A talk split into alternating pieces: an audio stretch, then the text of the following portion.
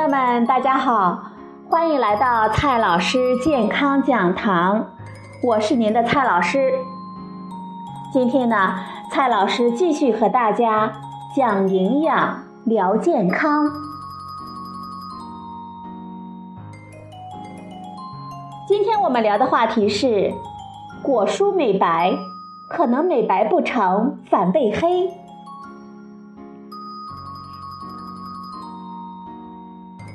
因为东方人的审美需求，我们在美白的路上呢越走越远。吃蔬菜，抹植物精油，不论有用没用，宁可信其有，都在脸上呢试一试。然而，天然的产品呢不一定都是安全的，有的人非但没有白，反而变成了大黑脸。到底是谁的错呢？幕后黑手是谁呢？很多人可能并不知道，有一类蔬菜被叫做光敏蔬菜。大概从二十年前开始，黄瓜呢，它有了一种新的用途。将小黄瓜呢洗净，置于案板上稍稍控水，切成薄片之后，均匀的贴在脸上。蔡老师呢也曾经这样做过。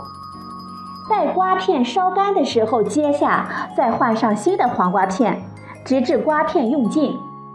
据说呢，坚持此法可以让皮肤光洁如新。虽然效果不得而知，不过呢，我也学到了一个新名词——面膜。二十年过去了，面膜的种类也屡屡升级，除了贴脸。关于吃也形成了颇多的规矩，比如说含维生素 C 多的蔬菜可以让皮肤更白皙，喝可乐呢会让皮肤变黑等等。于是不少爱美的女性为了获得理想的肤色，肚子里呢就只有蔬菜和果汁，脸上贴的呢全是水果和蔬菜。但是有的时候啊，结果呢似乎并没有那么好。说到这里，蔡老师呢，先和朋友们聊一聊维生素 C 和皮肤的渊源。各种美白护肤的产品都以维生素 C 作为招牌，各种面膜、洗面奶、防晒霜都选择维生素 C 作为自己的标签。有很多呢，还更进一步的号称自己使用的维生素 C 是从樱桃啊、柠檬啊之类的天然植物中提取的。维生素 C 有这么神奇的功效吗？而且天然植物中提取的就比合成的高明吗？事实上，维生素 C 在我们体内确实发挥着重要的功效。我们经常听到的版本就是，缺乏维生素 C 会引发败血病，症状就是牙龈和皮下的出血、无力，并最终导致死亡。不仅如此，维生素 C 对皮肤也相当的重要，当中的缘由还得从构成皮肤的主要物质胶原蛋白说起。原蛋白是我们身体的重要的组成物质，像血管、皮肤呢，都是由这类蛋白质组成的。不过，组成这些蛋白质的氨基酸不会像植物纤维那样自己抱团，它们更像是一块块水泥板，需要靠铆钉来连接起来。而维生素 C 就是这样的铆钉。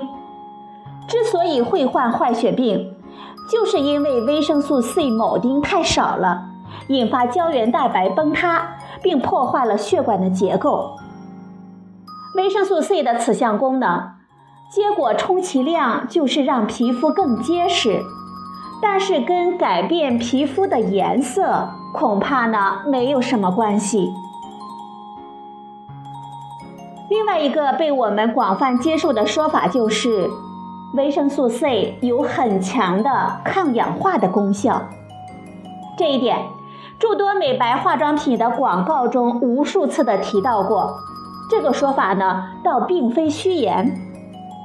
我们人体内会因为各种活动产生一些具有强氧化性的物质，在广告中经常被提及的自由基就是其中的一类。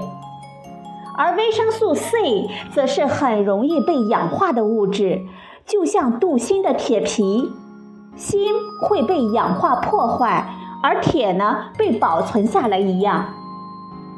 维生素 C 也会同自由基结合，从而保护我们体内那些关键的蛋白质和细胞膜的结构。那么，我们人体内一天需要多少维生素 C 呢？为了让皮肤美白，姑娘们呀都开始寻找维生素 C 含量丰富的蔬果。一般来说，像柠檬、橙子、橘子这样的柑橘类的水果都会被认为是高维生素 C 的代表。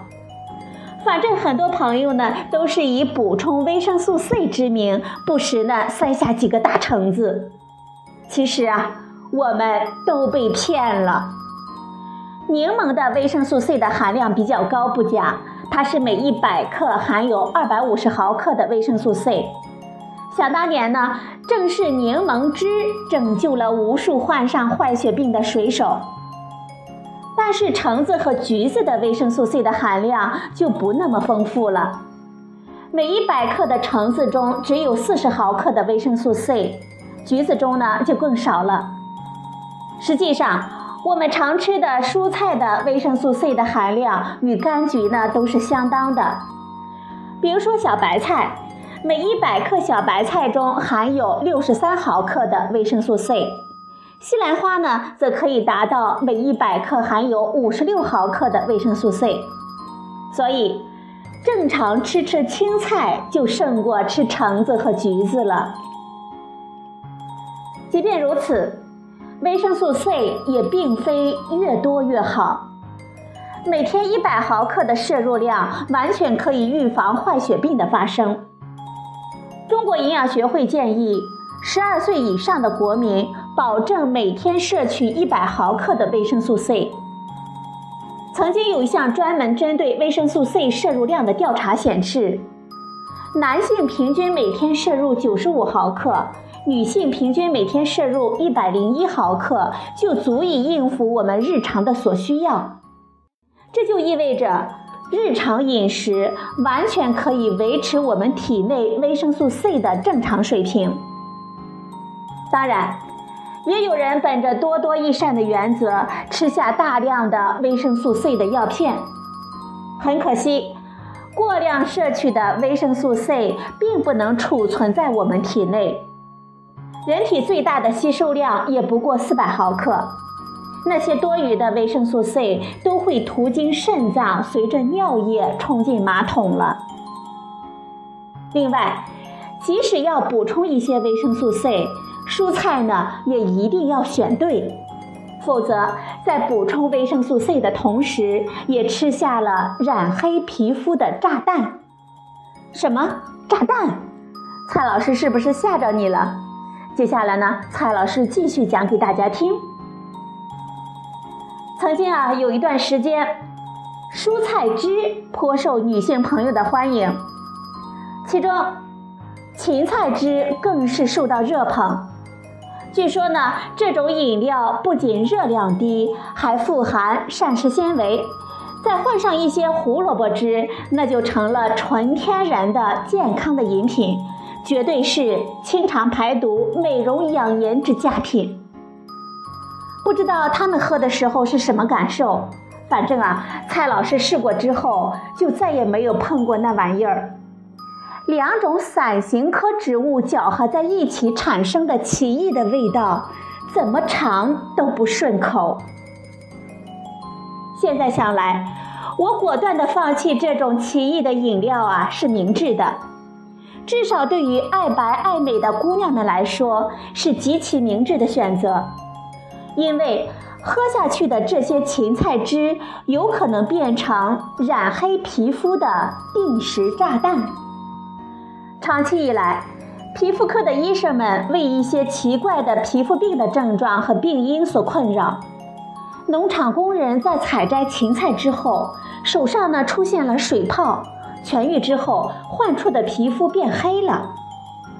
远足的游客呢多吃了几片野菜，脸上呢就出现了红疹。使用柠檬精油按摩，皮肤却变黑了。这些看似没有关系的病例，却可能是由相同的幕后元凶来主使的，那就是呋喃香豆素。这是一类广泛存在于植物中的光敏化学物质。我们对这类物质的行凶过程还缺乏详细的了解，通常认为。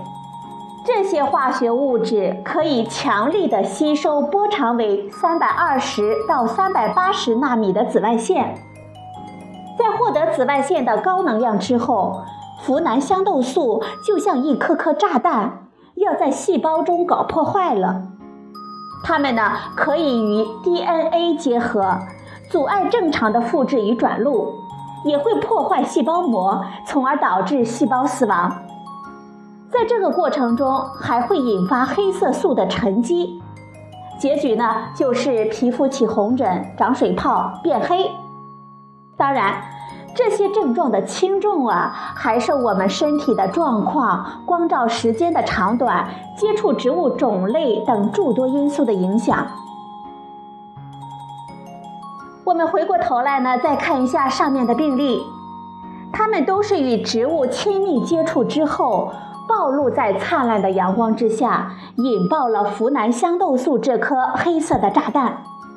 不过，朋友们呢也不用过于的恐惧，我们只要控制好蔬菜的摄入量，适当的遮挡紫外线，比如说涂抹一下防晒霜，就可以拔掉炸弹的引信了。实际上。光敏物质呋喃香豆素也并非一无是处，它们让皮肤产生黑色素的本领啊，已经被用于白癜风等病症的治疗中了。最后，我们吃蔬菜、晒太阳、抹天然的植物精油，本来呢都是健康的生活方式，可是把它们放在一起，我们还是悠着点儿为妙。好了，朋友们，今天的节目呢就到这里，谢谢您的收听，我们明天再会。